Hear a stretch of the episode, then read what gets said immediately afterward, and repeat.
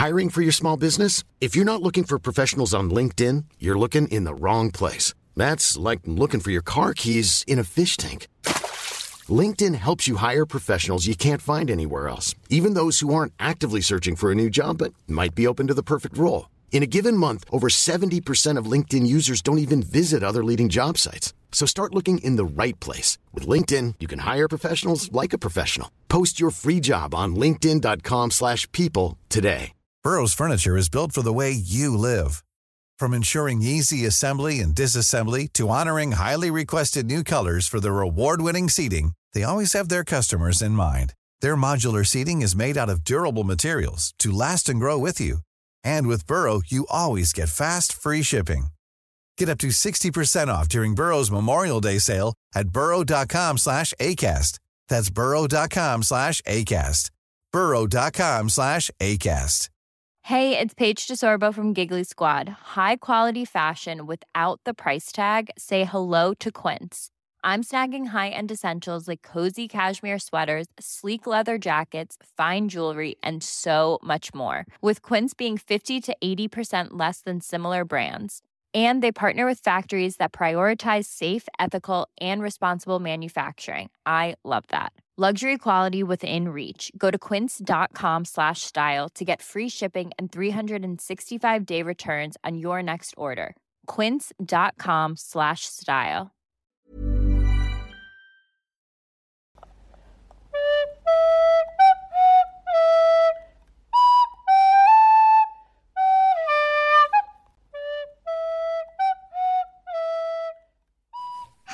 Und herzlich willkommen zurück zu unserem Podcast auf ein Butterbier, einem Harry Potter Podcast von Stefan und von mir und ich bin Nadine. Und ich bin Stefan. Moin, moin. Moin, moin. Bevor wir anfangen, möchten wir uns bei Niklas bedanken. Denn Niklas unterstützt uns jetzt auch bei Steady und dafür sind wir dir sehr, sehr, sehr, sehr dankbar. Das hilft uns auf jeden Fall enorm weiter, den Podcast weiterzuführen, zu verbessern, uns allen möglichen Kram auszudenken. Ähm, ja, also vielen Dank, dass du jetzt Teil unserer kleinen Steady-Familie bist. Ähm, ja, und hoffentlich gefallen dir die kleinen Gimmicks, die jetzt dann noch auf dich warten. Ja, danke auch von meiner Seite. Und damit springen wir direkt ins Kapitel Die Eichung der Zaubersterbe. Wir sind jetzt im 17. Kapitel vom vierten Buch angekommen. Ist schon 18. ganz ordentlich. 18. Mhm. Ja, ist schon ganz ordentlich, was wir alles so äh, durchgelesen haben. Also, ja. wenn man auf die, auf die Seitenzahl anguckt, sind wir jetzt ja in den 300er, 400er Bereich oder so. Ich bin auf Seite 185, aber ich habe ja die illustrierte so. Variante. Mhm. Ja, nee, äh, ich glaube, ich bin in den 300er Seiten. Äh, ist auf jeden Fall ein dicker Schmöker. Und mhm. ein Grund mehr, warum ich den, glaube ich, als Kind nicht gelesen hätte. Aber ich finde, die Kapitel jetzt, die flutschen eigentlich ganz gut, oder? Also. Ja, es ist gerade eine gute Spannung schlechter. drin irgendwie. Ja. Also es passiert mal was, es passiert auch mhm. mal irgendwie etwas, was anders ist als sonst. Also sonst hat man ja wirklich ein sehr geregelten Ablauf von so einem Buch. Aber jetzt hier durch dieses Trimagische Turnier, ja, flutscht das alles ein bisschen besser von der Story her. Ja, finde ich auch. Und es ist halt, ja, es ist tatsächlich einfach anders im Großen wie auch im Kleinen und es ist einfach jetzt schon erwachsener, finde ich. Also merkt man jetzt schon. Und das Gefühlsleben der Protagonistinnen, also wir merken ja jetzt vor allem erstmal Harrys Gefühlsleben, ist ja schon ein bisschen aufregender als vorher, weil es einfach etwas vielschichtiger ist, finde ich. Ja. Und ähm, boah, ich finde das Kapitel richtig gut und ich bin so gespannt, was du zu sagen hast. Ich habe so viel zu sagen. Ja, also ich habe, äh, oh, ich freue mich auch irgendwie drauf. Ich hatte dir ja schon unter der Woche eine ja. Nachricht geschrieben, dass ich mich auf äh, Rita Kimkorn sehr, sehr freue. Mhm. Ja, also ich glaube, Gilderoy Lockhart muss seine Sachen packen. Da ist ein neuer äh, Chef an der Spitze. Also, Geil. Die gefällt mir schon ganz gut irgendwie. Aber auf das der anderen Seite ist sie natürlich auch eine schreckliche Person, ne? Aber Gilderoy Lockhart ja auch. Aber das macht es ja. Was? Was? Nein, das ist ein total guter Mensch. Finde ich auch.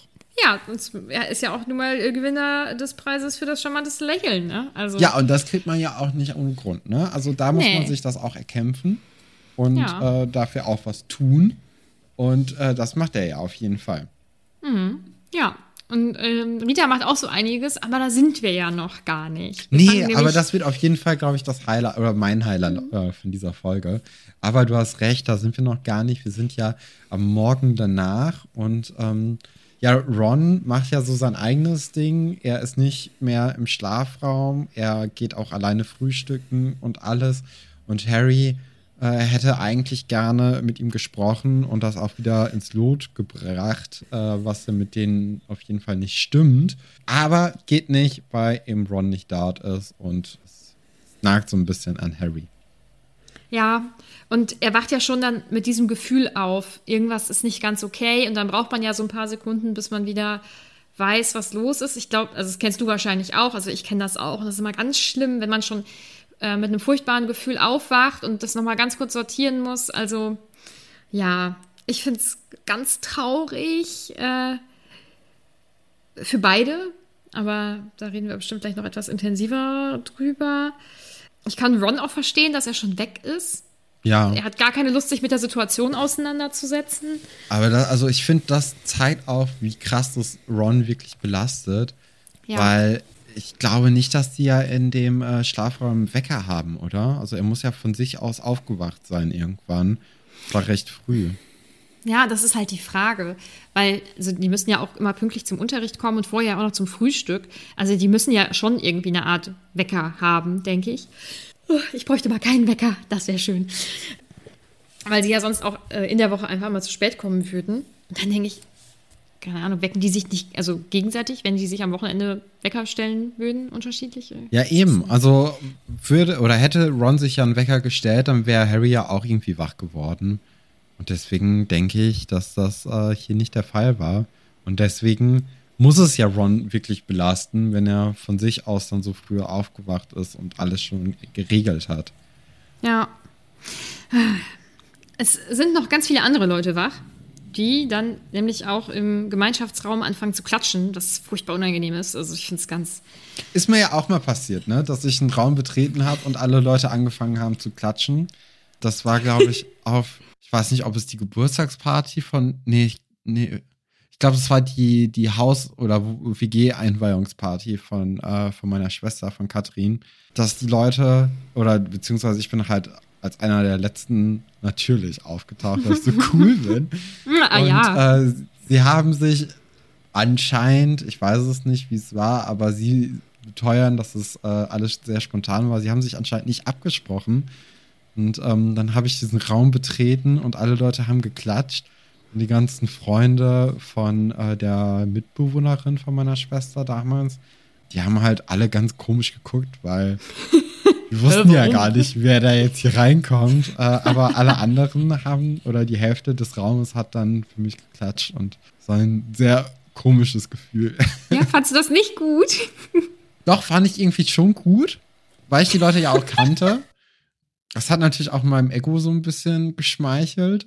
Aber trotz, mhm. also ja. Ich glaube, es ist nochmal was anderes, wenn man hier äh, einfach so aus Gag das macht. Mhm. Oder wenn das schon ernst gemeint ist, wie jetzt hier bei Harry Potter. Ja, und nicht nur, also wenn er wirklich wenigstens was geleistet hätte und da stolz drauf wäre und das alles irgendwie cool finden würde, so, dann ist es ja auch in Ordnung, wenn man sagt, boah, jetzt ein bisschen Anerkennung kriegen, das tut mir gut, da habe ich Freude dran. Ähm, aber ist es ja nicht. Er will diese Situation ja gar nicht. Ihm ist das furchtbar unangenehm. Ähm, keiner begreift es dass er da nichts mit zu tun hat, dass er da auch eigentlich nichts mit zu tun haben möchte. Ähm, ja, außer Hermine. Und Hermine ist eine gute, oder? Wie kann man so weitsichtig sein in dem Alter?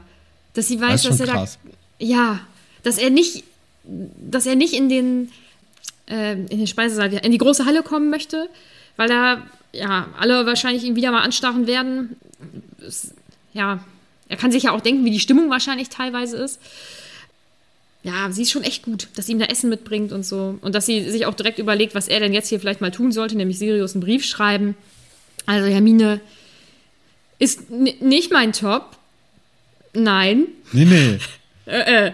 Ja. Ja, ähm, ja, sie gehen dann ja auch am See spazieren und äh, Hermine glaubt ihm ja auch sofort, dass, äh, dass Harry eben nicht seinen eigenen Namen in den Feuerkelch reingeworfen hat und erklärt auch vor allem, warum Ron sich so verhält, wie er sich verhält und dass er eben neidisch auf Harry ist. Und ja, Harry ist dann halt auch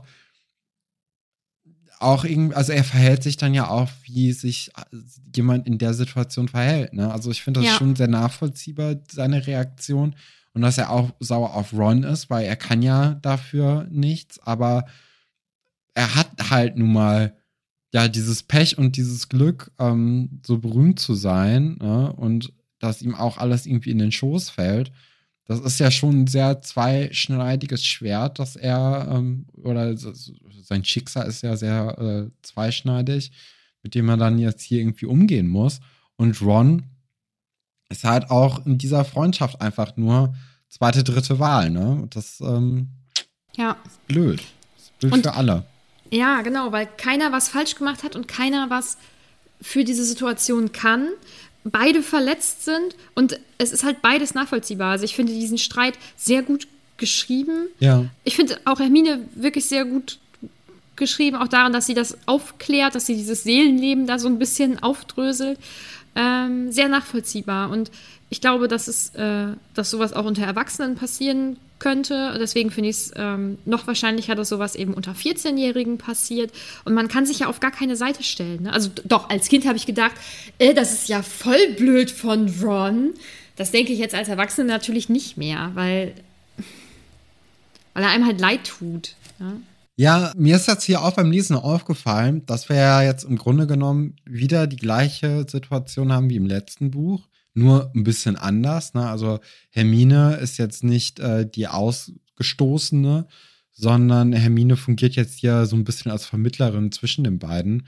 Denn ich denke mal, dass sie jetzt auch nicht äh, Ron schneiden wird, ähm, aber sie, sie sitzt halt zwischen den Stühlen und versucht halt mit beiden so cool wie möglich zu sein. Vielleicht wird sie sogar wirklich ein bisschen mehr auf Harrys Seite momentan sein, weil sie auch einfach weiß, dass niemand anderes mit Harry so krass befreundet ist und dass er gerade halt eine ja auch schwierige Zeit durchmacht, ne? Ähm, wohingegen Ron ja irgendwie anscheinend mit äh, Seamus momentan ganz gut kann. Ja, er hat sich da äh, den Ersatzanhang, die Ersatzklicke gesucht ist vielleicht natürlich auch für Harry und Hermine so eine kleine Chance, auch deren Freundschaft noch so ein bisschen auszubauen. Vielleicht merkt Harry dann auch, was er an Hermine hat. Weil äh, es sind drei beste FreundInnen, aber Ron ist halt, glaube ich, sein besterer Freund. Ja, glaube ich auch. Also ich glaube auch, dass er eigentlich eher mit Ron befreundet ist. Und er war das ja auch von Anfang an. Ne? Sie haben ja mehr so aus Mitleid sich mit äh, Hermine angefreundet im ersten Schuljahr. Ähm, mhm. ja, deren Glück eigentlich, dass sie das gemacht haben.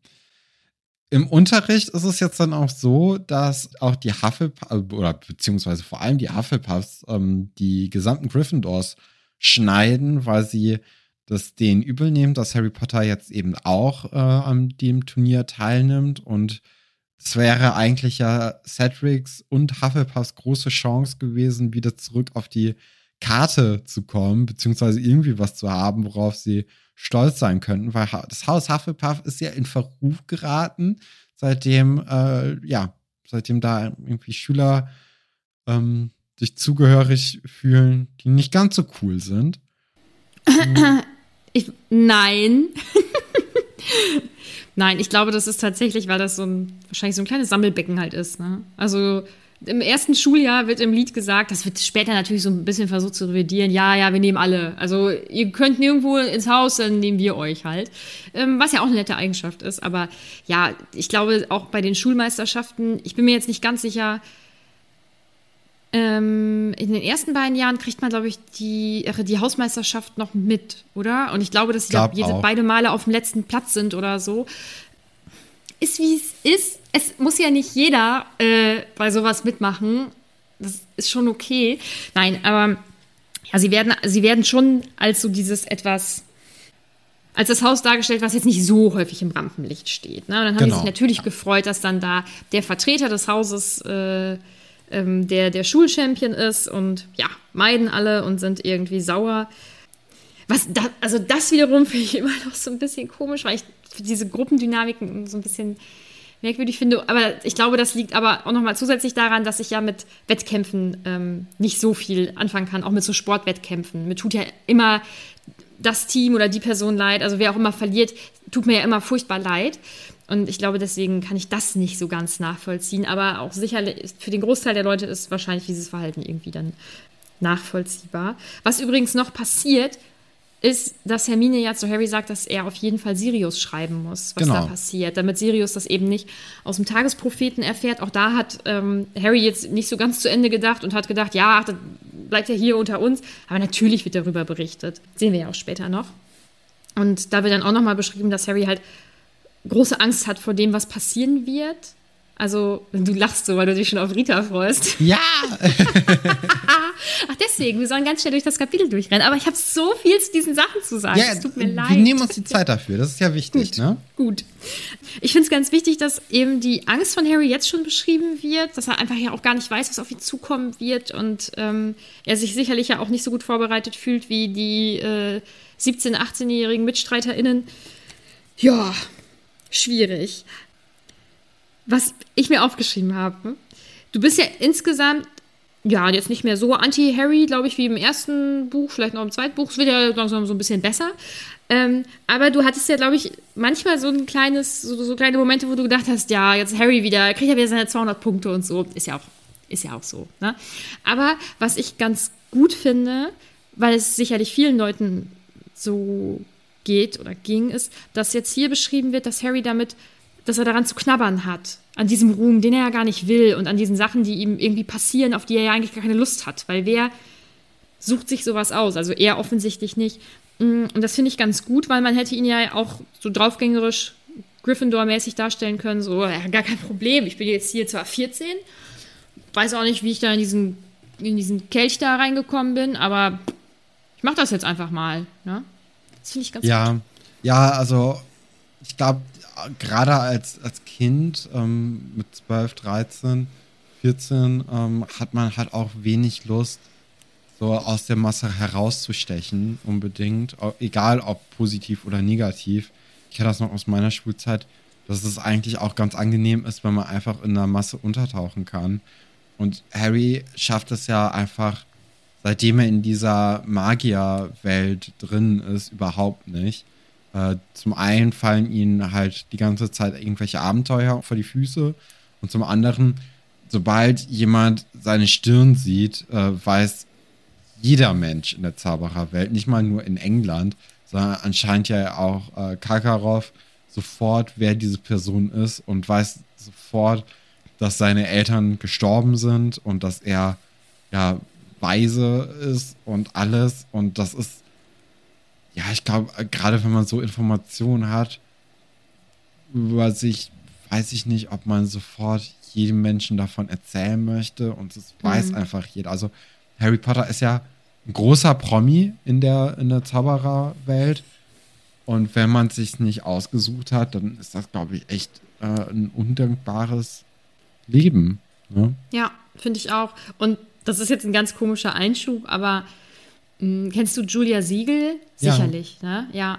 Und ich glaube, dass sie letztes Jahr bei Temptation Island war und ich glaube, dass sie das da erzählt hat, dass sie eigentlich seit ihrer Geburt berühmt ist und dass ja. man sie hat aufwachsen sehen. Und ähm, jetzt sieht man das ja auch bei den InfluencerInnen, die zum Beispiel ihre Kinder zeigen hm, oder bei Promis, wo die Kinder im Rampenlicht stehen. Also keine Ahnung bei dem Drews, die, die Tochter, die ist dann da bei, bei den Sendungen dabei oder was auch immer. DJ also die, da, ja? DJ Khaled hat seinen dreijährigen Sohn zu einem Instagram-Star gemacht. Oh, also, oh, cool. Mhm. Ja. Also diese Kinder haben halt gar keine Chance auf ein Privatleben oder so und jeder weiß, nee. wann sie sich in welche Windel gemacht haben. Das ist schon oder echt cool. Kardashians, ne? Oder ja. das ist ja auch ähm, besonders bei den äh, Jüngeren. Wie ja. heißen die denn nochmal? Die Kendall ja und Kylie. Genau, Jenners, genau. Da ist das mhm. ja noch stärker, weil die, die erste Kardashian-Sendung äh, oder beziehungsweise Staffel kam ja so 2006 oder so raus.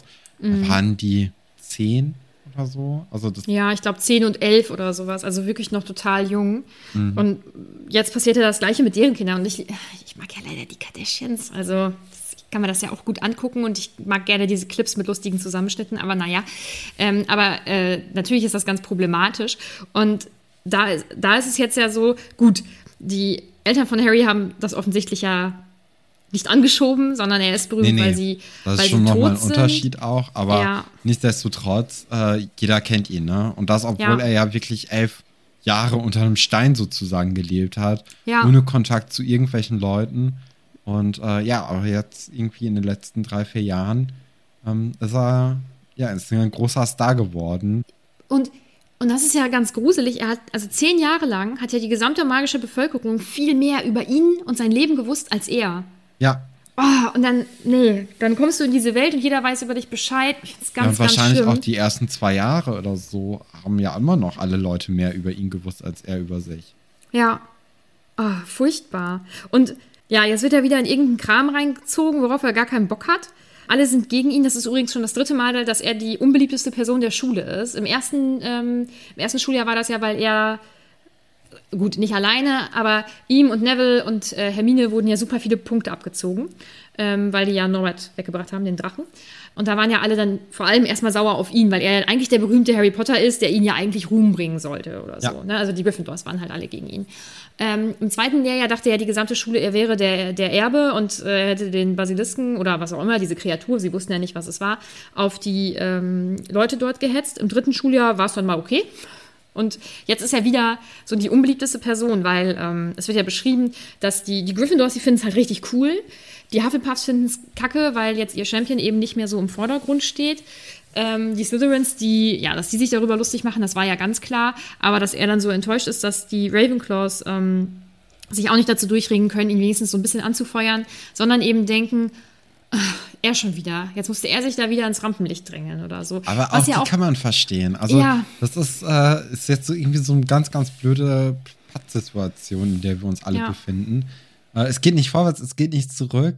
Und äh, ja, Harry hat jetzt nun mal einfach dieses Pech, dass er als ähm, ja, dass er da von jemandem reingeworfen wurde. Ne? Also das ist mhm. ja auch noch gegen seinen Willen und alles. Und äh, mit der Situation müssen wir uns ja jetzt auch irgendwie abfinden. Und er muss sich damit abfinden und muss da einfach auch gucken, dass er jetzt in diesem Trimagischen Turnier auch am Überleben bleibt, ne? Weil mhm. jetzt in der nächsten Unterrichtsstunde mit den, äh, mit den Slytherins auch bei Hagrid, meine ich. Ja. Erzählt ja auch nochmal Draco, dass die Überlebensquote bei 50 Prozent steht, ne? Also das ist ja wirklich.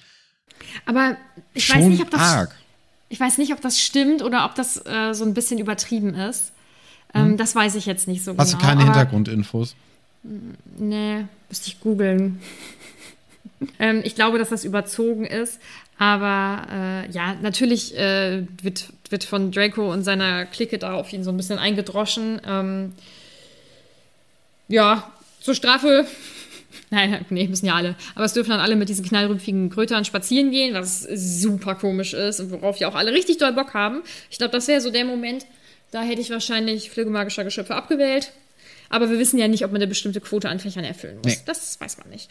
Ähm, da sind wir nicht so tief in der Schulpolitik. Nee, genau. Ich finde Hagrid da ganz, ganz süß, weil er Harry natürlich glaubt und er glaubt vor allem auch Dumbledore.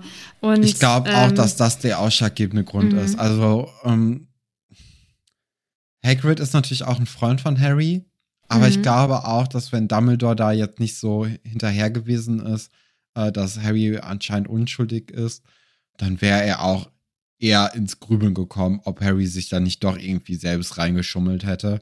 Weil, mhm. Also man kann das natürlich ja. auch ihm irgendwie zutrauen, ne? dass er da Bock ja. drauf hätte.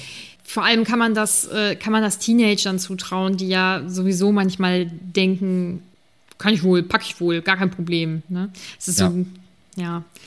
Mit 14 fühlt man sich, glaube ich, oft auch schon relativ erwachsen. Gott, wenn ich überlege, wie ich mit 14 war, da war ich vieles aber definitiv nicht erwachsen. Also, naja. Aber ich finde es gut, dass, dass er ihm dann glaubt und ich finde ähm, das ganz süß, dass er sich da offensichtlich Sorgen macht, dass er da so ein bisschen betrübt drüber ist. Das finde ich, äh, ist eine gute Sache. Ja, und dann geht es so ein bisschen weiter. Es wird halt beschrieben, ne, dass es alles ganz schwer ist und äh, die Leute finden Cedric, also vor allem die Mädels finden Cedric richtig gut, die finden aber auch Viktor Krumm richtig gut.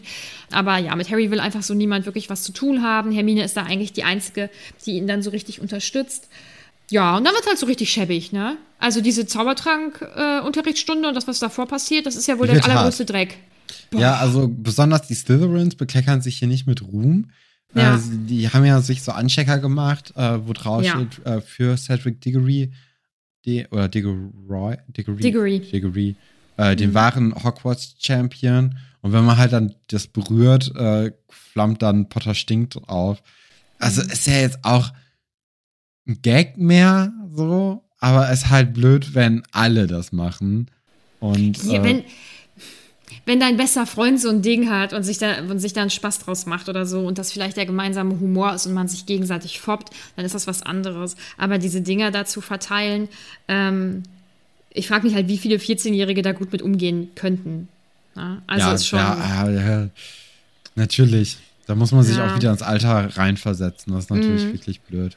Und ich frage mich, hat das niemand von den Lehrkräften gesehen? Ja, weiß also ich fällt es nicht ne? auf? Boah, ja, ich finde es unmöglich. Hermine ist da eigentlich wieder ganz cool mit und sagt, ja, ja, ihr seid so lustig, so nach dem Motto. Und dann, ähm, also Draco, der, ah, was stimmt denn nicht mit ihm? Er sagt, hier, du kannst auch so einen Anstecker haben, aber äh, berühr meine Hand nicht. Was, was ein, ah, richtig, richtig eklig und ähm, ja, das ist also das würde Harry sicherlich so oder so aufregen. Das ist jetzt aber, glaube ich, genau der passende Moment. Um ja, er ist ja sowieso auch wegen den Ansteckern auch wütend ne? und wegen der Gesamtsituation. Genau. Und äh, als er sie dann eben, also als Draco Hermine dann als Stammblut beleidigt, äh, da zücken oder zückt Harry dann auch ganz, ganz schnell seinen Zauberstab und Malfoy auch und dann zaubern die so ein bisschen, also machen so ein bisschen äh, ein Duell. Äh, eigentlich ziemlich cool, also da freue ich mich auch schon auf den Film drauf blöderweise treffen sie sich halt nicht gegenseitig, sondern äh, Harry trifft dann Goyle war es, der dann Warzen im Gesicht bekommt und ähm, Malfoys Fluch trifft Hermine, die dann Biberzähne bekommt und anscheinend hat sie auch schon von vornherein äh, ja etwas größere Längere. Schneidezähne. Ja, genau. Mhm. Und ähm, das ist anscheinend auch ein Wunderpunkt bei ihr. Äh, als dann Snape eben vorbeikommt und die ganze Sache so ein bisschen aufdröselt, glaubt er halt sofort eher den Slytherins und ähm, sieht dann auch bei Hermine angeblich ihm keinen Unterschied zwischen diesen Zaubern und davor. Und das ist, äh, das ist natürlich richtig hart für, für Hermine. Ja. Weil und also, das überschreitet ja alles irgendwie. Ja, also zuallererst lässt er sich natürlich die Situation von Malfoy erklären. Genau, also er lässt sich natürlich die Situation dann von Malfoy erklären. Ist ja klar, es wäre ja auch zu schön, wenn er sich beide Seiten anhören würde. Schickt dann Goll ja mal direkt weg und bei Hermine ja. Und ich meine, die Zähne gehen bis zum Kragen. Und selbst ja. wenn man vielleicht ein bisschen längere Vorderzähne hat, das ist ja nicht normal. Und dann vor, vor, also als erwachsener Mensch, als Lehrer, da zu stehen und vor allen zu sagen, äh, ich sehe keinen Unterschied, um dann auf ihren vorherigen angeblichen Makel sozusagen anzuspielen. Das ist ja so schlimm. Das ist, das ist einfach so boshaft. Das ist ein neues Level. Also ich finde ihn in den vorherigen Büchern ja auch so ja, bescheiden und äh, schon manchmal ganz schön kacke unterwegs, auch mit Neville oder mit Hermine ja auch vorher schon. Aber das ist halt richtig Aber, schlimm. Ja, Vor allem das auch ist mit die, die wahrscheinlich schlimmste Aktion von ihm bis jetzt, ne? Ja, ja wenn ich so zurückdenke, mir fällt jetzt auch nichts ein, was so schlimm ist. Ähm, außer vielleicht, dass er die Kröte von Neville vergiften wollte. Das ist halt auch einfach so. Ja, komisch. aber auch das, finde ich, ist nochmal was anderes, als hier Hermine so zu beleidigen. Ja, und auch in einer Situation, wo es ihr sowieso schon nicht gut geht und auch offensichtlich ja. nicht gut geht. Das und, ist nochmal. Und wo sie Level. auch nichts dafür kann. Also sie ist ja nicht mal diejenige, die in diesen, in diesen Kampf involviert war, sondern sie hat halt einfach daneben gestanden. Sie hat überhaupt nichts falsch gemacht. Sie hat niemand, niemandem irgendwas Böses gewollt oder so. Und mit 14, boah, da ist man so unsicher, was sein Aussehen betrifft. So ein Spruch, ich meine, der Spruch geht auch nicht, wenn man 12 ist oder wenn man 16 ist, das ist vollkommen egal. Ja, aber es ist so schlimm und ja, ist gut, dass sie dann einfach auch was heißt, es ist gut, dass sie gegangen ist. Ihr blieb ja auch nicht viel anderes übrig. Musste ja auch irgendwie gestoppt werden. Ähm, ja, und dann rasten Harry und Ron halt gemeinsam aus und beschimpfen Snape. Und an Harrys Stelle hätte auch ich jetzt gedacht, ja, jetzt sind wir ja wieder befreundet, ne? Weil äh, wenn man so einen gemeinsamen Feind hat oder wenn man sich manchmal gemeinsam aufregt, dann ähm, geht es ja auch oft dann wohl wieder. Aber ja, dem ist jetzt leider nicht so. Äh, Snape tut so, als wäre auch alles okay, weil für ihn ist ja wahrscheinlich auch alles okay, weil mein Gott, 14-jährige Mobben, das ist ja jetzt auch nicht so schlimm. Also kann man ja auch mal, kann man ja wohl mal machen. Ja, Dann geht der Unterricht weiter, der ist genauso kacke wie seine Aktion vorher, weil er nämlich sagt, die machen hier Gegengifte und danach würden die sich mal jemanden suchen, an dem die die Gegengifte ausprobieren können. Hä? Es ist einfach so schrecklich. Ja. Und dann kommt Colin und sagt natürlich genau das Falsche. Nämlich, dass es jetzt darum geht, die Champions zu fotografieren und ein Interview zu geben. Das ist äh, Wasser auf die Mühlen, aber nun gut. Harry verzieht sich also mit Colin. Colin findet das alles ganz super und auch er scheint nicht zu bemerken, dass Harry das einfach echt nicht super findet. Aber ja, aber Harry so, war ja auch ist. schon immer sehr abweisend zu Colin, ne? Also mhm.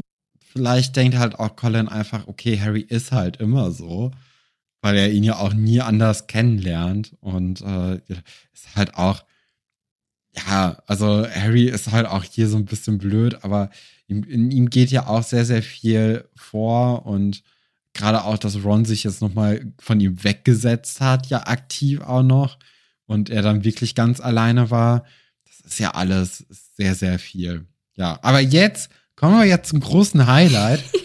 zu, äh, zu Rita Kimkorn, der Reporterin vom Tagespropheten. Mhm. Und ich muss ja sagen, also sie die, also sie muss ja unheimlich cool aussehen. Also ich habe mir hier mal aufgeschrieben, wie sie beschrieben worden ist. Und äh, sie hat ja eine Iced-Out-Brille, was ja schon mal Statement ist.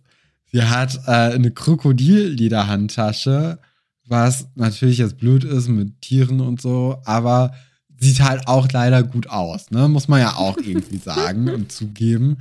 Dann hat sie Grills, also ich meine, ja. Also, um es, um es mit den Worten von äh, Österreichs bekanntesten und beliebtesten Philosophen äh, Sebastian Meisinger zu sagen, Swagger und Sillion, ne? Also, das ist hier ganz, ganz großes Kino, ist es. Mhm. Äh, sie, sie ballt ohne Ball. Alles. Ich bin, ich bin Fan. Oh mein Gott. Ja, möchtest du ein paar Hintergrundinformationen zu Rita haben? Ja, ja, unbedingt. Also bei, äh, bei mhm. Rita möchte ich gerne alles wissen. Ich möchte auch, äh, sie, sie wird ja wahrscheinlich dann auch in einem Film auftauchen, ne? Mhm. Wird sie von, ähm, oh, wie, äh, wird sie von Meryl Streep gespielt? Nee. Oh, aber ich weiß warum. Also ich weiß, warum du das da, siehst. Hätte ich jetzt so. Ja, und die Attitüde, so, die könnte Auch. das schon, ne? Ja. Oh, jetzt kann ich es nicht mehr ungesehen machen. Aber ich glaube, du wirst die Version im Film, glaube ich, vielleicht ganz gut finden. Wer, wer, wer spielt sie da? Weißt oh, ich weiß gar nicht, wie die Schauspielerin heißt. Okay. Das weiß ich nicht. Aber kennst du die vielleicht aus einem anderen Film oder aus einer anderen nee. Serie, eine andere mm -mm. Rolle? Mm Schade. Aber also Meryl Streep, ich weiß nicht, ob sie Britin ist, aber die. Nicht die hätte das schon gut gemacht. Ja. Oh, du müsstest so Casting Director werden. Ja, weiß ich nicht, ob ich das gut könnte. Ja, aber ich, also ich musste direkt wegen eben äh, der Teufel trägt Prada äh, hier an sie denken und hätte gedacht, so, das ist sie so. Ja, äh, das hätte schon ziemlich gut gepasst. Äh, nun gut. Also, die liebe Rita ist übrigens ein Jahr jünger als äh, Molly und Arthur Weasley. Also, die müssten so zur gleichen Zeit ähm, in Hogwarts gewesen sein. Ah, die gehen ja auch immer zusammen auf die Schule dann, ne? Ja, eigentlich das ist muss richtig ich ja, komisch. Die müssten, ja. Das sind ja wirklich ganz, ganz wenige Leute nur. Mhm. Ich meine, die können natürlich auch auf andere Schulen gehen oder sich selbst unterrichten oder so, aber im Großen und Ganzen werden sich die Leute alle schon so untereinander kennen, was äh, spannend ist. Ach, dann gibt es so ein paar ganz süße Hintergrundsachen, zum Beispiel eben, dass Ministerium hat ihr laut eigenen Aussagen schon genau 514 Mal gesagt, dass es die streng geheime Arbeit des Aurorenbüros nicht kommentiert. Also sie scheint da wirklich sehr hartnäckig zu sein. Und dann ist es so, dass sie ursprünglich eigentlich Bridget heißen sollte, was ich auch cool gefunden hätte. Ich glaube, Bridget hätte ich gut gefunden. Und eigentlich hätten wir sie schon ganz, ganz lange vorher kennengelernt, weil ursprünglich war sie im ersten Buch, ähm, als Harry das erste Mal in die Winkelgasse geht, und dann geht man ja in den tropfenden Kessel, ja. und dann wird er ja von allen belagert und muss allen die Hände schütteln und so. Und da ist sie eigentlich das erste Mal aufgetaucht und ähm, wollte ihn dann direkt interviewen, aber die Autorin hat sich dann dazu entschieden, dass sie doch erst, also die wurde dann nachträglich wieder rausge, rausgenommen. Ähm, sie hatte sich dazu entschieden, dass sie doch erst im vierten Buch vorkommen soll, wenn dann so langsam der Ruhm anfängt, ähm, ganz große Nachteile für Harry zu haben, weil offensichtlich ah, okay. interviewt ja. sie ihn ja auch und wir kommen da ja gleich so ein bisschen zu, dass er jetzt dann irgendwie, ja, nicht, nicht so cool für ihn. Und Das bestreitet die Autorin zwar, aber so mit dem vierten Buch spätestens war sie halt doch auch selber eine Berühmtheit. Habe ich mir nämlich auch gedacht, dass mhm. das wahrscheinlich auch irgendwie ihre eigenen Erfahrungen damit reinbringt ja. und dass äh, Rita dann wahrscheinlich eine Reporterin von der Sun oder so wiedergeben ich glaube, würde. Also sie, sie bestreitet das wohl. Ich habe da nichts mehr zu gefunden, aber ich bin mir so sicher, dass ich das vor Jahren mal gelesen habe, dass sie das immer bestritten hat, dass das nichts mit ihrer eigenen Meinung über die Medien in, äh, ne, in England zu tun hat, äh, die ja krass sind teilweise. Also mhm. Also das ist ja schon, schon doll. Aber es wird halt allseits so vermutet, dass das so ihr Take an dem Ganzen ist. Ne? Also, ja, dass sie es zumindest unterbewusst vielleicht dann doch irgendwie da so reingearbeitet hat. Aber ich kann auch ähm, total verstehen, wenn sie das bestreiten würde, weil dann würde sie den Leuten, die ihr halt so eine schlechte Zeit gemacht haben, ja dann quasi Credits geben. Und äh, das, äh, das wäre dann ja auch einfach nur, ja, unangenehm oder so eine, äh, so eine Art Adelung äh, von ihr.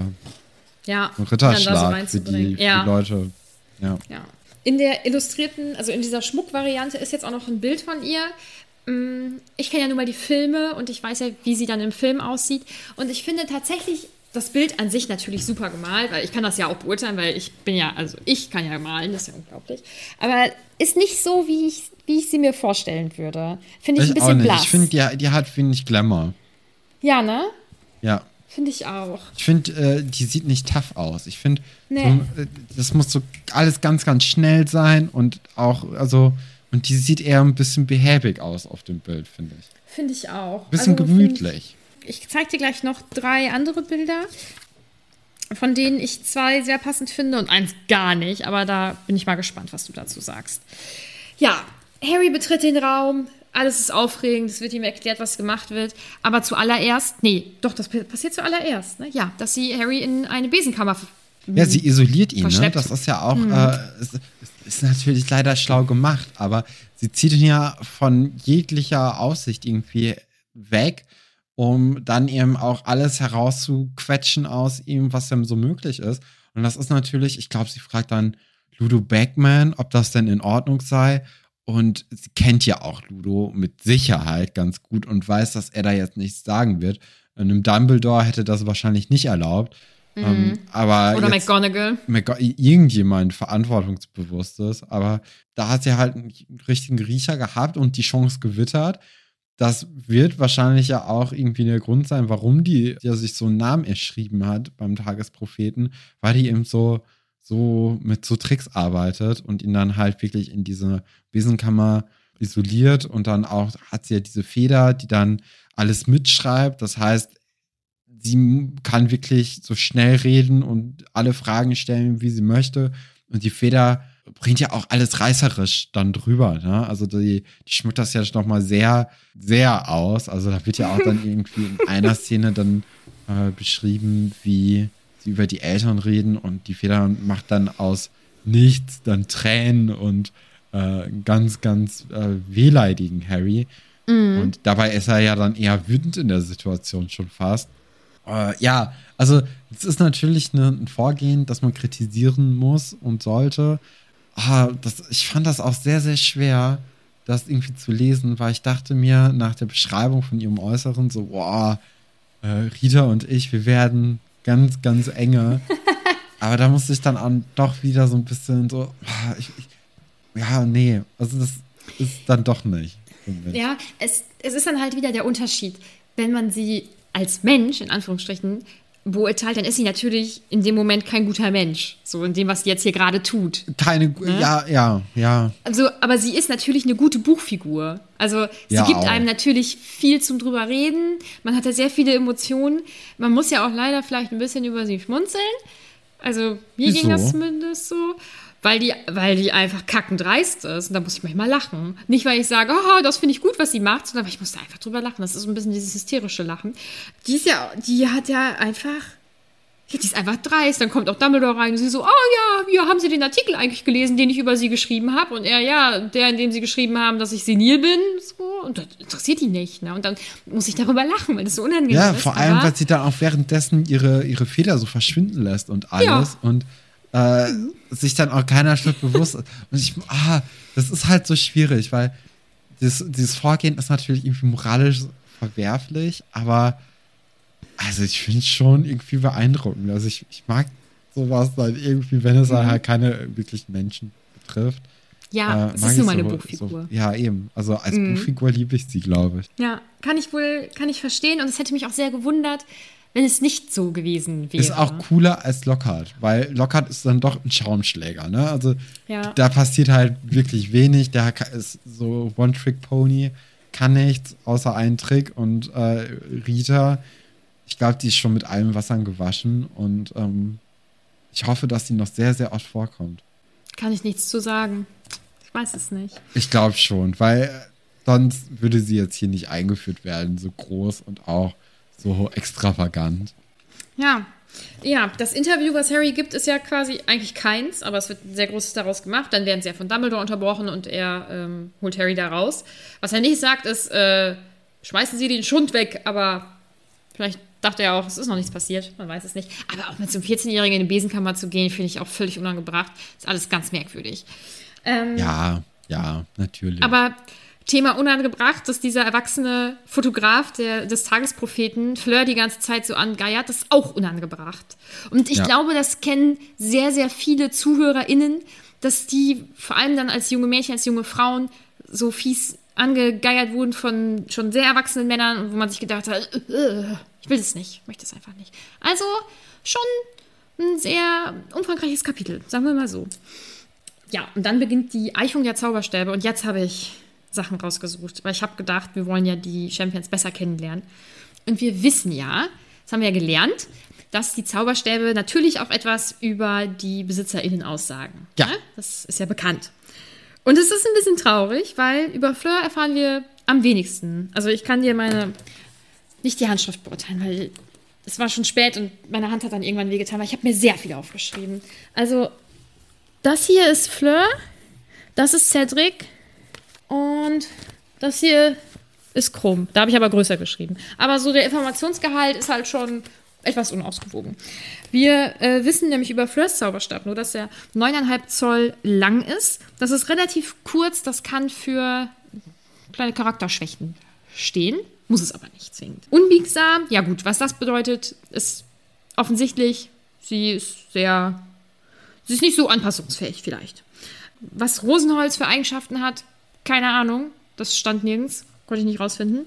Und das ähm, Wielaha, das sagt ja ähm, Ollivander selbst, das ist halt recht eigenwillig. Finde ich spannend, dass sie so beschrieben wird. Finde ich auch irgendwie eigentlich ein bisschen cool, dass, weil, weil im Prinzip finde ich so insgesamt ist sie halt, ja, eigenwillig, aber das finde ich als Frau manchmal ganz cool. Also, dass auch mal ein weiblicher Charakter dann so beschrieben wird. Könnte nämlich daraus stehen, ja, sie ist halt so, sie ist halt eine Zicke. Aber nein, es ist nicht jede Frau, die vielleicht eigenwillig ist oder nicht so anpassbar, ist eine Zicke, sondern sie ist halt einfach so. Ja, wollte ich nur mal kurz sagen, meine Brandrede hier. Ja, was dann ganz spannend ist, ist ja, dass das Haar von ihrer Großmutter ja. ist. Und äh, überrascht dich, glaube ich, nicht so, ne? Dass Doch, habe ich überhaupt nicht mit gerechnet. Also, in, nee? nee? überhaupt nicht. Und äh, als es dann ja, als es dann wirklich äh, ausgesprochen wurde, dann dachte ich auch so, okay, Ron hatte dann anscheinend doch recht. Interessant. Ja. Aber auch, auch also in dem Moment habe ich dann auch über die Rolle Fleur nachgedacht und habe mir dann auch nochmal die Szenen aus dem Stadion durch den Kopf gehen lassen. Und dort waren die Fehler ja dann doch eher negativ, ne? Also negativ mhm. besetzt. Und das hat dann auch das Ansehen von Fleur so ein bisschen in meinem Kopf verrückt, weil mhm. ähm, sie wirkt halt nett. Man muss sich aber jetzt, glaube ich, vor ihr in Acht nehmen, dass sie eigentlich in die Pfanne kloppt und äh, besonders äh, Cedric muss sich hier in Acht nehmen, denn es wird ja jetzt in diesem gesamten Kapitel beschrieben, dass sie sich ganz schöne Augen machen und so. Und ich habe die große Vermutung, dass Fleur Cedric irgendwann äh, fallen lässt und ihm einen Dolchstoß verpassen wird. Und äh, dass das irgendwie äh, sehr hinterrücks ist und hatte dann aber auch direkt die Idee, weil du ja auch vorhin schon meintest, dass du es gut findest, dass sie eben nicht als Zicke und so beschrieben wird. Fand ich schon irgendwie ein bisschen schade, wenn das denn, also das ist jetzt ja auch ein Gedankenspiel von Gedankenspiel. Ähm, mhm. Aber fände ich halt ein bisschen schade, wenn das dann wirklich so passieren würde, weil dann hätte man direkt wieder dieses Frauen- und hinter, äh, hinterhältig äh, Bild. Und das mhm. ist ja auch einfach nur Quatsch und unnötig und so. Ja, so ein Klischee. Ja, und vor ne? allem, weil es mhm. wirklich die einzige Frau ist in diesem Feld. Und dann, äh, wenn, äh, es ist, ja, wie gesagt, es ist ein Gedankenspiel von einem Gedankenspiel und das ist ein bisschen zu weit weg. Ich weiß nicht, ob das so sein wird. Vielleicht wird es ja irgendwann mal aufgelöst. Weil es geht jetzt weiter mit Cedric und der ist ein kleiner Zauberstabstreber, weil er hat nämlich äh, seinen Zauberstab poliert. Das macht er anscheinend regelmäßig. Und Harry, so wie wir, also wir wussten halt alle nicht, ach so, das sollte man vielleicht manchmal tun, ihn pflegen oder so. Äh, ist irgendwie ein bisschen unangenehm alles für Harry, aber gut. So, und jetzt erfahren wir Sachen über Cedric. Und was soll ich sagen? Das schreit nach Hufflepuff und nach Saubermann. Auch ein bisschen nach Langeweile, ne? Also das ist jetzt ja nichts Aufregendes, wo ich mir denke, ja, ich möchte gerne mehr über Cedric erfahren. Mhm. Ja, ich glaube, er ist halt einfach, einfach ein Herzchen. Ne? Also, er hat ja ein Einhornhaar im Zauberstab. Das steht für Beständigkeit. Und das ist ein das ist ganz nett. Diese Zauberstäbe sind am schwierigsten für dunkle Magie zu verwenden. Also sind wahrscheinlich auch die TrägerInnen am wenigsten dafür zu haben. Und er ist ja Hufflepuff. ähm, da gibt es auch so eine kleine Verbindung, weil ähm, die wenigsten, oder es gibt am wenigsten dunkle MagierInnen aus dem Hause Hufflepuff. Die sind da wohl ja. nicht so anfällig für. Ähm, außerdem bedeutet das, dass dieser Zauberstab besonders treu ist. Es gibt allerdings einen kleinen Nachteil. Die Zauberstäbe sind in der Regel nicht die mächtigsten. So. Aber manchmal kann das Holz das ausgleichen und so. Also das ist ja anscheinend eine richtige Wissenschaft. das finde ich auch nett. Ähm, diese Zauber Zauberstäbe und dann mal auch die TrägerInnen ähm, neigen zu Melancholie und die Haare darin können absterben. Dann müssen sie ersetzt werden. Das finde ich schon ein bisschen traurig. Er ist 12 ein Viertel Zoll. Das ist schon ja, schon mal ein bisschen länger. Außerdem scheint dieser Zauberstab für Menschen zu sein, die einen gefestigten Charakter haben. Allerdings ist er dann auch schon wieder relativ flexibel, also sehr anpassbar, wie auch immer. Und äh, er ist ja aus Esche. Und Zauberstab und Meister sind dann häufig sehr, sehr stark verbunden. Und diese Zauberstäbe können halt nicht so gut weitergegeben werden, weil wir wissen ja zum Beispiel bei Ron, dass er, sein, dass er den Zauberstab am Anfang von seinem Bruder bekommen hat. Ja, man kann diesen Zauberstab oder die TrägerInnen dann nicht leicht davon überzeugen, ähm, von ihren ähm, Zielen und Überzeugungen äh, abzuweichen. Ja, die stehen manchmal für Sturheit und für, für Mut, aber nicht für Arroganz und Grobheit. Das finde ich ganz nett. Also insgesamt, Cedric ist halt einfach netter. Ich glaube auch. So also äh, ich hatte mir überlegt, wegen des Einhorns vielleicht, dass er ja, dass er dann halt wirklich einfach äh, hübsch ist und aber auch nett und wir wissen ja auch, dass dann ähm, das Einhornblut auch positive Eigenschaften hat. Ne? Also es kann äh, ewige Jugend, glaube ich, verleihen, war das im ersten. Das, Leb das Leben das, verlängern. Aber das hat ja dann diese, das hat ja schon Nachteile. Ja, nee, ne? aber ich, ich mhm. also das, ich fand jetzt schon, dass das irgendwie insgesamt dann zu Cedric äh, gepasst hat. Also so wie wir Cedric mhm. kennengelernt haben. Ja, so ein bisschen egal auch. Hübsch, aber egal. Ja, also ich glaube, man wäre wahrscheinlich im realen Leben gern mit ihm befreundet. Ob er im Buch dann so viel ausmacht, jetzt in diesem Moment ist dann so, das fragt man sich ja. dann halt, ne? weil er hat jetzt im Moment so dieses Saubermann-Image. Und er scheint auf jeden Fall ein, ein Mäuschen zu sein. Finde ich ihn ein bisschen hager im Gesicht, aber ähm, das Bild soll schon ganz klar zeigen, ist halt so ein nur schöner junger Mann. Ja. Kommt dann schon Harry? Nee, dann kommt noch Viktor Krumm. Ne? Harry kommt als letztes. Ja. Viktor Krumm Viktor Krumm hat einen Zauberstab aus Weißbuche. Diese Zauberstäbe sind häufig sehr leidenschaftlich und passen sich ganz, ganz doll an, die, an den Magiestil ähm, der BesitzerInnen an. Deshalb können andere ihn, diese, diese Zauberstäbe kaum oder halt gar nicht nutzen. Mm, sie übernehmen außerdem den Ehrenkodex der Besitzenden und weigern sich, Handlungen auszuführen. Ob die jetzt gut oder schlecht sind, ist dabei dann egal, die dem widersprechen. Dann ist, der, ist ja ein Bestandteil des Zauberstabes Drachenherzfaser.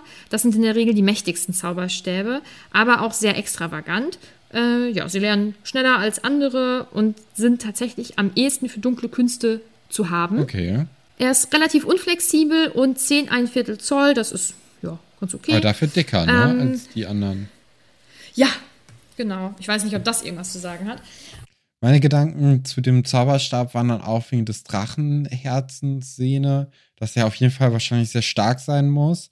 Dass er auch vielleicht einen Vorteil jetzt hat, wenn diese, ähm, die erste äh, Aufgabe mit diesem Drachen oder die zweite oder irgendwie Aufgabe mit dem Drachen halt irgendwann kommen wird, dass er da vielleicht auch dadurch so eine Connection hat, vielleicht zu so Drachen. Und dass er auf jeden Fall äh, recht grob ist, glaube ich. Und also nicht so feinmotorisch vielleicht. Und ähm, dann hatte ich mir aber auch gedacht, dass er vielleicht auch durch diese Drachenherzsehne äh, in seinem Zauberstab äh, vielleicht deswegen so gut fliegen kann. Also, dass das dann auch irgendwie äh, ein Grund dafür ist, warum er diese krassen Manöver beim Quidditch-Spiel auspacken konnte. Dass er gut in der Luft ist. Mhm. Ich weiß nicht, ob das am Zauberstab liegen würde oder ob er selbst Eigenschaften hat, die dann sowohl diesen Drachenzauberstab sozusagen anziehen, als auch eben seine, seine Flugkünste einfach äh, positiv beeinflussen. Das weiß ich nicht. Aber er ist, ähm, er hat zumindest einen spannenderen Zauberstab als Cedric. Ja, auf jeden Fall. Aber das ist ja auch nicht schwierig, ne? Also, das, äh, das wissen wir ja alle. Ja, und dann kommt ja Harrys Zauberstab. Ich glaube, sein Zauberstab war doch insgesamt einfach nur, du bist ein ganz geiler Typ, glaube ich. Damals, also ich habe das doch, meine ich, im ersten Buch äh, ausklamüsert, was Harrys Zauberstab über ihn aussagt, glaube genau, ich. Aber also die wichtigsten Sachen sind ja auch Phönixfeder ähm, und Mhm. dass eben Voldemort den zweiten oder die zweite Phönixfeder in seinem Zauberstab hat. Mhm. Ähm, und bei, bei Voldemort ist es ja auf jeden Fall so, dass er quasi ein zweites Leben jetzt hat, ne? Also von daher könnte man vielleicht auch drüber nachdenken, ob Harry nicht auch irgendwie ein zweites Leben irgendwann bekommt. Ob das jetzt so, so wahrhaftig ist, glaube ich jetzt eher nicht, aber ob er dann vielleicht irgendwie so, oder vielleicht ist es jetzt auch sein zweites Leben, dass er eben erstmal bei diesem Muggel gewohnt hat und dann äh, in diese Zaubererwelt hineingeführt wurde. Und dass das jetzt quasi so, weil, also man muss ja schon irgendwie so ein bisschen gucken, was die Eigenschaften, oder das habe ich jetzt zumindest gemacht, ähm, in diesem Kapitel, eben mit dieser Wähler bei, bei Fleur, dass, äh, dass die halt schön ist, aber vielleicht so ein bisschen hinterrücks, ne? also Leute anlockt, um sie dann in den Tod zu stürzen. Äh, bei Cedric, ja, mit dem Einhorn dann so ein bisschen geguckt, was man dazu machen könnte. Und so ein Phönix hatte eben die Eigenschaft, dass er dann aus der Asche äh, wieder aufersteht. Und äh, ja, deswegen könnte es ja sein, dass das auch bei Harry irgendwann mal der Fall ist oder schon der Fall war. Ne? Wer weiß. Ich habe mir alles aufgeschrieben, aber ich kann da nichts zu sagen. Harry hat ja dann kurz Angst, dass ähm, Ollivander sein Geheimnis Mit Voldy, ne? Vor allem vor, vor Rita Mhm. Kimkorn ist das natürlich auch noch so eine Sache, die möchte man dann nicht unbedingt in der Öffentlichkeit haben. Ist auf jeden Fall eine Ja. Schlagzeile, ne? Mhm. Hättest du denn damit gerechnet, in dem Moment, dass, dass äh, das vielleicht passiert? Nee, glaube ich nicht, weil ähm, als er den Zauberstab ja auch schon bekommen hat, war Ollivander ja sehr in sich, als er gesagt hat, dass es eigenartig ist, weil er eben den Bruder dann irgendwie schon mal verkauft hatte, aber nein, das könnte ja nicht sein und bla bla bla. Also er hatte damals ja schon ein richtiges Geheimnis rausgemacht. Und ich glaube auch, dass Ollivander auch nicht so richtig Bock hätte, dass überall steht, dass er den Zauberstab von Voldemort gemacht hätte, obwohl das natürlich oder höchstwahrscheinlich klar ist, dass er das war. Und Mhm. das ist ja auch, im Grunde ist es ja egal, aber das ist ja trotzdem keine positive Presseberichterstattung über ihn und Mhm. über sein Geschäft. Ich denke zumindest, dass er da genug mm, Gespür hat, um sich zu überlegen, das geht jetzt vielleicht wirklich nicht jeden was an. Weil für ihn sind ja wahrscheinlich Zauberstäbe noch was viel Intimeres und was viel Wichtigeres als für viele andere, weil er da ja deutlich mehr drin steckt. Ja, und ja vielleicht ist, äh, erscheint ihm das als, als Info, die wirklich einfach nicht jeden was angeht. Ist auch so ein bisschen Persönlichkeitstest, ne? Also, ja, interessant.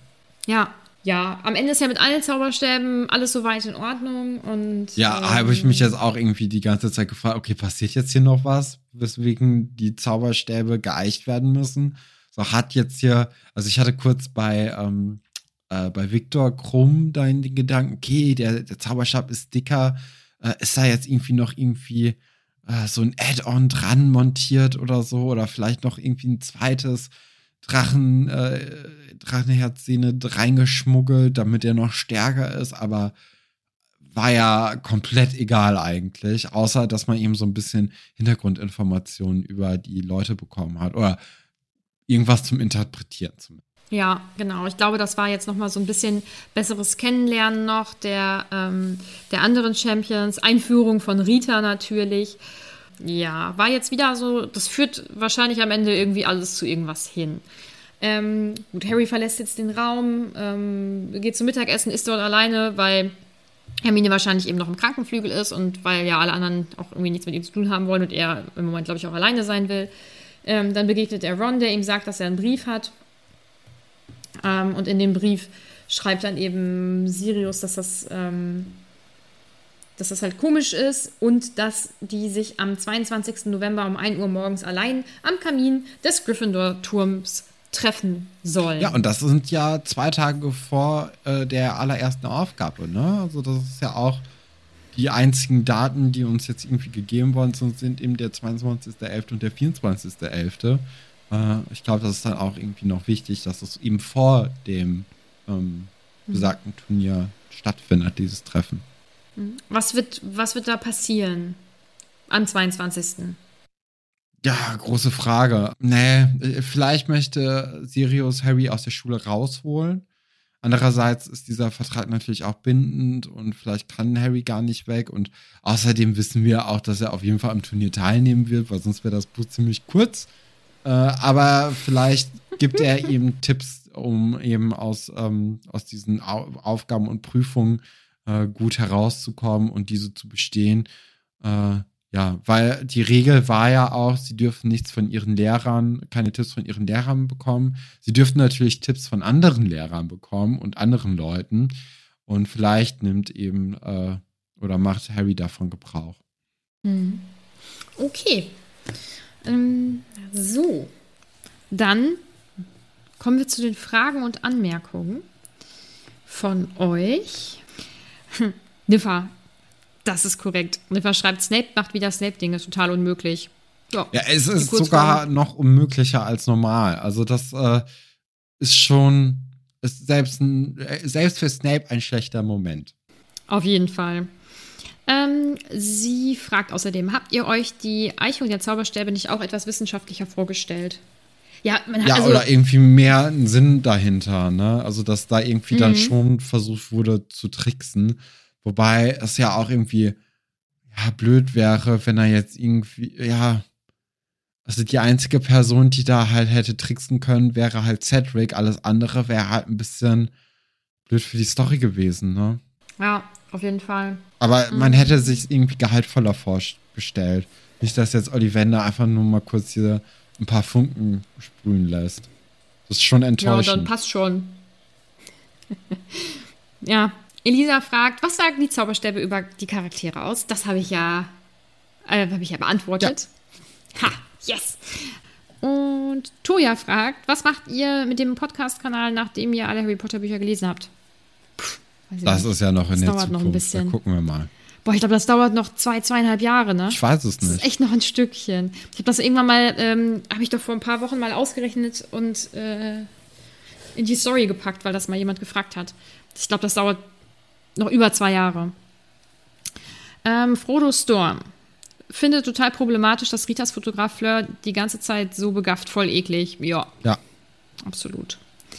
Und das ist cool. Tante Anke, habt ihr eine Idee, wie Ron und Harry ihren Konflikt vermeiden oder schneller hätten schlichten können? Und ich glaube, da gibt es keine Möglichkeit. Ich glaube auch. Weil, weil es sind ja die, also die Emotionen von beiden sind ja vollkommen in Ordnung ähm, und der Situation geschuldet, die ja keiner von beiden verursacht hat. Sie sind einfach Opfer der Situation am Ende. Ja, ja, total. Im Grunde also, ich glaube, hat es Hermine am schlimmsten getroffen, weil die halt jetzt so dazwischen steht. Aber Ich wüsste jetzt auch nicht, wie man das hätte besser verhindern können. Nee.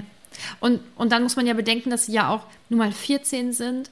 Ähm, das heißt, dass ihnen sicherlich auch noch zum Teil die Kommunikation kommunikativen Mittel fehlen, um vielleicht ihre Emotionen besser auszudrücken? Oder wel, also welcher, welche 14-Jährige stellt sich hin und sagt, hey, das verletzt mich und ich bin neidisch ja. auf dich und ich weiß, dass das blöd ist, aber es fühlt sich für mich gerade ganz schlecht ja, ja. an. So, das, das, das macht man ja, also das mache ich ja nicht mal jedes Mal, wenn ich irgendwas habe. So.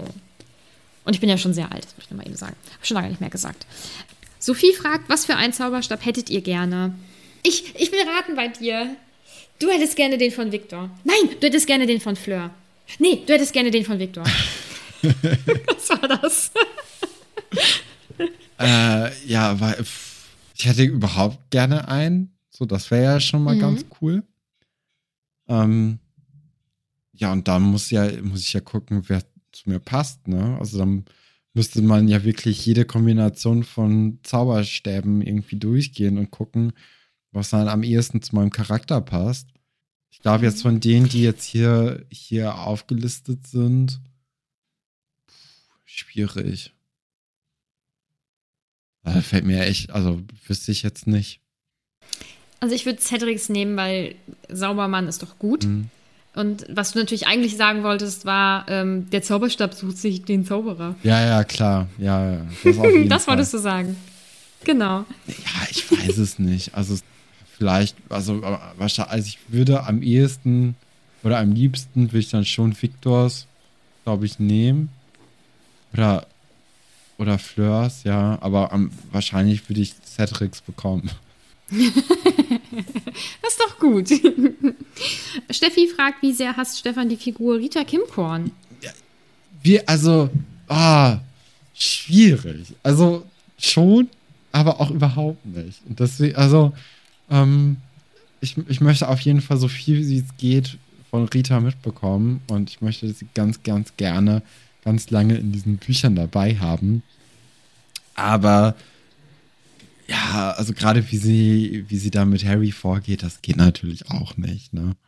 Da müssen wir auch eigentlich schon. nicht drüber reden, warum das nicht geht. Das ist ja offensichtlich. Aber ja, also ich, ich ja, sie hatte mich eigentlich, als ihr Outfit äh, beschrieben wurde, da, da war ich schon hin und weg und ja. Ja. Und sie ist halt spannend. Ja, auch. Das heißt ja nicht, dass man sie menschlich mögen muss, sozusagen. Trank schreibt, Snape ist so ein unglaubliches Arschloch. Ist korrekt. Und an Hermines Stelle möchte ich nicht sein, zwischen zwei Streithähnen zu stehen. Nee. Nee. Ich glaube, sie hat da auch eine ganz, ganz blöde Position. Ich weiß nicht, ob es die blödeste ist, weil die anderen beiden haben ja offensichtlich sehr schlimme negative Emotionen. Ich glaube, es ist für alle einfach echt bescheiden. Hannah fragt, warum sind die anderen Champions darauf vorbereitet und Harry nicht? Worauf jetzt? Ich glaube nicht, dass sie darauf vorbereitet sind. Auf die Eichung der Zauberstäbe. Ja, aber die sind glaub, halt ein bisschen vorher da gewesen, oder? Genau. Also. Das denke ich auch. Motzkäse fragt, Stefan, wie meinst du, wird der Artikel von Rita Kimkorn? Ja, natürlich sehr reißerisch, ne? Also, ich denke, es wird schon so in dem Boulevardblatt oder auf den Boulevardseiten des Tagesprophetens sein. Und ich könnte mir auch sehr gut vorstellen, dass alle Leute eigentlich außer Acht gelassen werden und das Porträt vor allem um Harry geht. Äh, Rita ist ja auch ganz scharf darauf, dass man Fotos mit den Kandidatinnen einzeln macht. Und das ja auch nur aus dem Grund, weil sie unbedingt ein Foto von Harry Potter braucht für ihren Artikel, weil man natürlich auch weiß, dass die Leute sich natürlich für Harry Potter am meisten interessieren und dass auch die Geschichte, jetzt mal abgesehen von den Eltern und Voldemort und alles, äh, auch natürlich am meisten hergibt, ne? weil er jetzt als, als vierter Kandidat bei dem Trimagischen Turnier teilnehmen wird und irgendwie es geschafft hat, diesen Feuerkelch eben auszutricksen. Also das, ich glaube, Harry kommt auf jeden Fall nicht gut weg und äh, das wird noch für Furore sorgen. Ich glaube auch vor allem bei Harry, weil, also ich denke, vor allem, wenn du ja auch schon vorhin gesagt hattest, dass sie äh, oder dass du davon ausgehst, dass sie auch die negativen Auseinandersetzungen mit der britischen Presse ähm, da hat mit einfließen lassen, dass das jetzt äh, ganz, ganz blöd für Harry wird in der kommenden Zeit. Hm. Wer weiß, das sehen wir dann. Marius, deine Frage würde ich noch ein paar Bücher weiterschieben sozusagen. Ich denke, du weißt, was ich meine. Ähm, und Ira fragt, welche Materialien aus unserer Welt würdet ihr als Kern in einen Zauberstab packen? Das finde ich richtig schwierig, weil es gibt wenig Hunde, die so langes Fell haben. Ja, okay, aber du kannst ja auch eine Herzsehne von einem Hund reinlegen. Nein, das finde ich nicht gut. Der kann ja auch an Altersschwäche gestorben sein. Ja, und dann habe ich einen voll den schwachen Zauberstab. Also ja, was erwartest du, wenn du Hund eher haben möchtest? nee, Quatsch. Aber das will ich nicht. Nein, das möchte ich nicht. Nee, ansonsten, ich finde es ganz schwierig. So nicht. menschliche Sachen. Nee. Ich glaube, ich kann, ich glaube, ich weiß halt nur, welche magischen Sachen ich gerne hätte. Und das wäre halt Cedrics Zauberstab. Ja. Nee, ich, habe ich da noch nicht so keine Ahnung, das sind, das sind ja eigentlich immer gute Fragen, aber das ist halt wirklich schwierig, dann so ad hoc dann auf eine relativ okay Antwort zu kommen. Ich hatte, Du kannst ja das ja bis nächste ja, Woche ich hatte überlegen. gerade überlegt, ob ich so eine Vinylfaser oder so nehmen würde, weil ich mag ja ganz gerne Musik. Oh, das ist cool. Ähm, Aber auch das wäre ja, also das hat ja jetzt nicht so krasse Eigenschaften oder so, die man da reininterpretieren kann. Von daher weiß ich es nicht. Da muss man dann doch auf Tiere oder so zurückgreifen. Und gibt es denn coole Tiere? Ja, oh ja, aber du brauchst ja eigentlich, du brauchst ja schon wieder einen Schweif, damit du irgendwas Langes hast, weil, keine Ahnung, oder ein Stoßzahn oder so. Das finde ich ja wieder ganz daneben. Ja, mir fällt gerade Nee. nichts ein. Tut mir leid. Nee. Ähm, oh ja, Top und Flop. Ja, Top- und Flop-Charaktere. Also bei dir denke ich mal auf jeden Fall, dass ähm, Hermine der Top-Charakter sein wird und dass Snape der Mhm. Absolut. Flop-Charakter sein wird.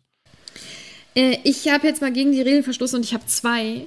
Ich nehme Snape und Draco, weil ich beides ganz schlimm finde. Und ähm, Snape finde ich schlimmer, weil er ein Erwachsener ist, aber Draco finde ich halt auch für einen Jugendlichen richtig schlimm. Ja. Also ich finde beide so furchtbar. Wie kann man so sein? Ganz, ganz schrecklich. Ich hätte ja bei dir eigentlich gesagt, dass, dass Rita dein Top ist, aber ich glaube, du hast. Doch, ist dein Top? Ich habe auch die Regel gebrochen. Ich habe äh, zwei Top- Mhm. und zwei Flop-Charaktere genommen. Oh. Mhm. Ja, aber äh, rate du erstmal weiter. Also Rita ist dein Top und Hermine ist dein Ja, Top. du hast recht. Krass. Und ich habe das so selbstbewusst gesagt. Und dein Flop ist einmal Snape. Ja, auch das ist richtig. Jetzt kriegst du vier Aber du von hast- vier, oder? Aber du hast nicht auch Draco, nee, oder? hab ich nicht. Okay, äh. Hä, wer könnte denn noch scheiße sein in dem, in dem Kapitel?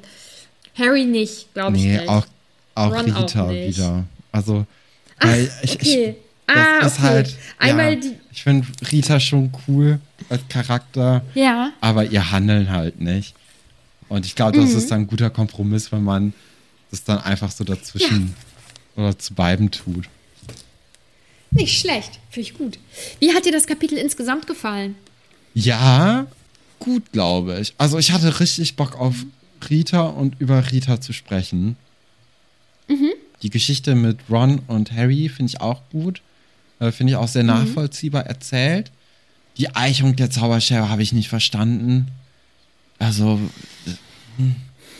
Ich glaube, das war einfach ein Element, um andere Elemente. ja, glaube ich auch. Auch um dieses. Gruppenfoto hinzukriegen und um Rita natürlich auch einzuführen, die natürlich hier Star des Kapitels ist. Äh, ja, und die, dieses Duell mit Draco fand ich auch eigentlich cool. Also schon ein gelungenes Kapitel, würde ich sagen. Ja, finde ich auch. Ähm, Kapitel 19 ist nächste Woche dran. Und das heißt der ungarische Hornschwanz. Was wird da passieren? Ja, ich denke, dass da der Drache dann kommt, oder? Obwohl, Ungar nee, Rumänien war ja immer das Drachenland. Ähm, Ungarn, Hornschwanz. Oh. Nee, ich muss mich überraschen lassen, ich weiß es nicht. Aber auf jeden Fall wird Mhm. ja die, die erste Trimagische Turnieraufgabe hoffentlich dann äh, eingeführt und dann wissen wir auch schon, was das erste Rätsel ist. Und vielleicht, das würde mich ja freuen, ist das dann so ein, so ein Mitmachrätsel, wo wir dann auch selbst rätseln können und äh, hoffentlich auf die Antwort kommen. Ist das so? kann man miträtseln oder muss man dann halt krass in dieser magischen Welt drin sein und so ein paar Kniffe kennen? Oder darf man, ja komm, das kannst du doch ein bisschen anteasern, oder Nadine? Ich kann dazu gar nichts sagen, weil wir wissen es zum aktuellen Zeitpunkt ja schließlich mhm. nicht. Ach, du wirst es rausfinden. Du wirst es rausfinden, Stefan. Da müssen wir uns mhm. noch ein bisschen in Geduld üben. Und ich würde sagen, es geht dann nächste Woche, Freitag, wieder froh und locker weiter. Und bis dahin könnt ihr euch mhm. natürlich alle anderen Folgen anhören, uns fünf Sterne auf allen Plattformen geben. Und äh, ja, dann hören wir uns dann schon. Tschüss. Tschüss.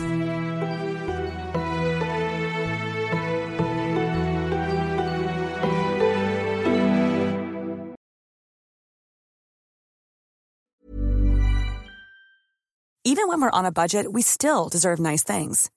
Quince is a place to scoop up stunning high-end goods for 50 to 80% less than similar brands. They have buttery soft cashmere sweaters starting at $50, luxurious Italian leather bags, and so much more. Plus, Quince only works with factories that use safe, ethical, and responsible manufacturing.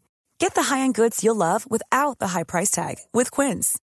Go to quince.com/style for free shipping and 365-day returns. Even when we're on a budget, we still deserve nice things.